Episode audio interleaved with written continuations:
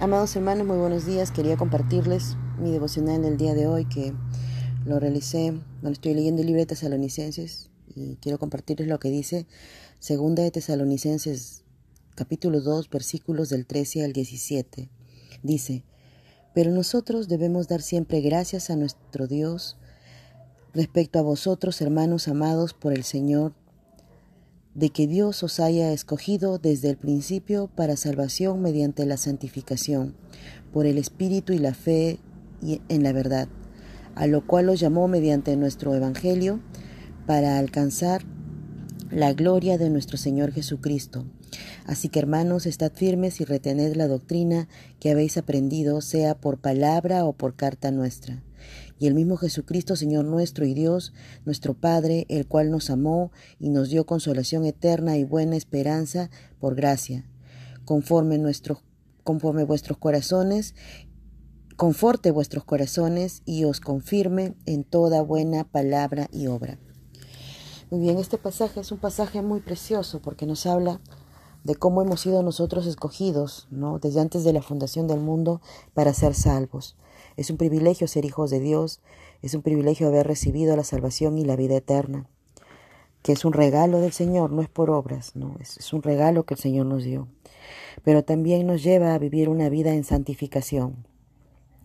Y qué importante es esto, hermanos, tener una vida en santidad, no echando fuera de nosotros toda mentira, todo engaño, toda eh, viveza, no todo mal pensamiento, eh, todo todo acto que va contra la santidad, contra el orden, contra la disciplina que el Señor anhela que nosotros tengamos en nuestra vida, ¿no?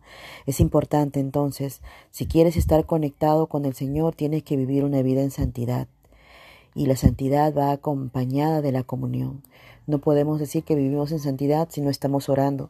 No podemos decir que vivimos en santidad si, si no estamos leyendo la palabra y estudiándola. Estudiándola, no solamente leyéndola porque cuando lo leemos, ¿no?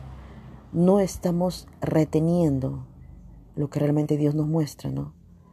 Y entonces cuando yo la leo y la leo una y otra vez, puedo sacar muchas enseñanzas para mi vida, ¿no? Como lo puedo sacar en este pasaje.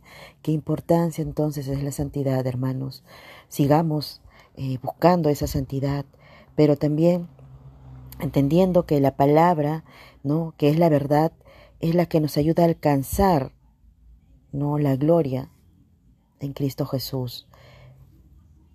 Estudiemos la palabra, desmenucemos la palabra y también nosotros transmitir el Evangelio a las personas que aún no conocen. Esto se realizó, el Señor nos dio la posta, ¿no? Desde el momento que hizo su ministerio acá y luego lo transmitió a los apóstoles y luego les dio el mandato, ¿no? Que está Primeramente en Mateo 28 que dice ir por todo el mundo y predicar el Evangelio a toda criatura, eso es un mandato para todos. Y, lo, luego lo reconfirma ¿no? en Hechos 1.8 cuando dice, no, pero recibiréis poder cuando haya venido sobre vosotros el Espíritu Santo y me seréis testigos en Judea, en Samaria y hasta lo último de la tierra. Pues bien, hermanos, es tiempo de levantarnos y seguir avanzando. No retrocedamos, sino más bien avancemos. Eh, es tiempo de, evangelizar, de compartir la palabra. Todos tenemos conocidos, amistades, familiares, vecinos, las personas del mercado. Hay muchas personas a las cuales nosotros podemos compartir. No hay excusa para no crecer, no hay excusa para no compartir la palabra. ¿Qué le vamos a, a decir al Señor cuando tengamos que ser juzgados? ¿Qué, ¿Qué justificación vamos a dar delante de Él? Ninguna, hermanos. No hay justificación para no compartir la palabra hoy más que nunca.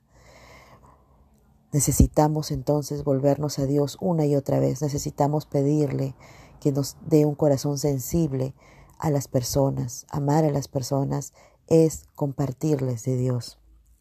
Pero también dice que debemos estar firmes y retener la doctrina que hemos aprendido, ¿no? Esto tiene que ver porque en estos tiempos, ¿no? Eh, entra a nuestra mente eh, derrota, desánimo, pesimismo, eh, preocupación, ansiedad, aún falsas doctrinas que se presentan, ¿no? Que a veces escuchamos sin darnos cuenta y, y, estamos ahí, ¿no? siguiendo esas corrientes de manera equivocada. Hoy más que nunca tenemos que pedirle al Señor que renueve nuestro entendimiento. No hay cabida en nuestra mente para estos pensamientos. No hay cabida para, en nuestra mente para pensamientos eh, que sean contrarios a los planes que Dios tiene preparado para nosotros. Entonces, hermanos, les animo a seguir adelante, a que el Señor esté confortando nuestros corazones y nos confirme cada día a través de su palabra, a través de la oración. Necesitamos renovar nuestro entendimiento todos los días, sin excepción.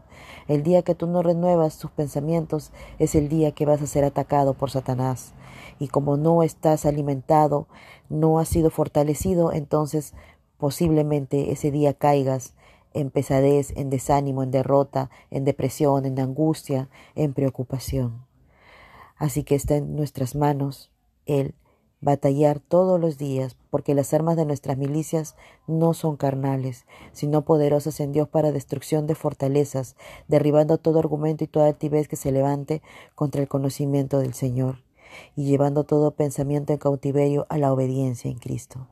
Hermanos, sigamos adelante, profesando nuestra fe, permaneciendo siempre en el temor del Señor, teniendo siempre en nuestros pensamientos a Dios, a Jesucristo, y que el Espíritu Santo nos, nos, redarguya cada día, nos redarguya, nos muestre su, la voluntad de Dios para nuestras vidas. Los amo en el Señor y espero que puedan ustedes renovar cada día su entendimiento. Bendiciones.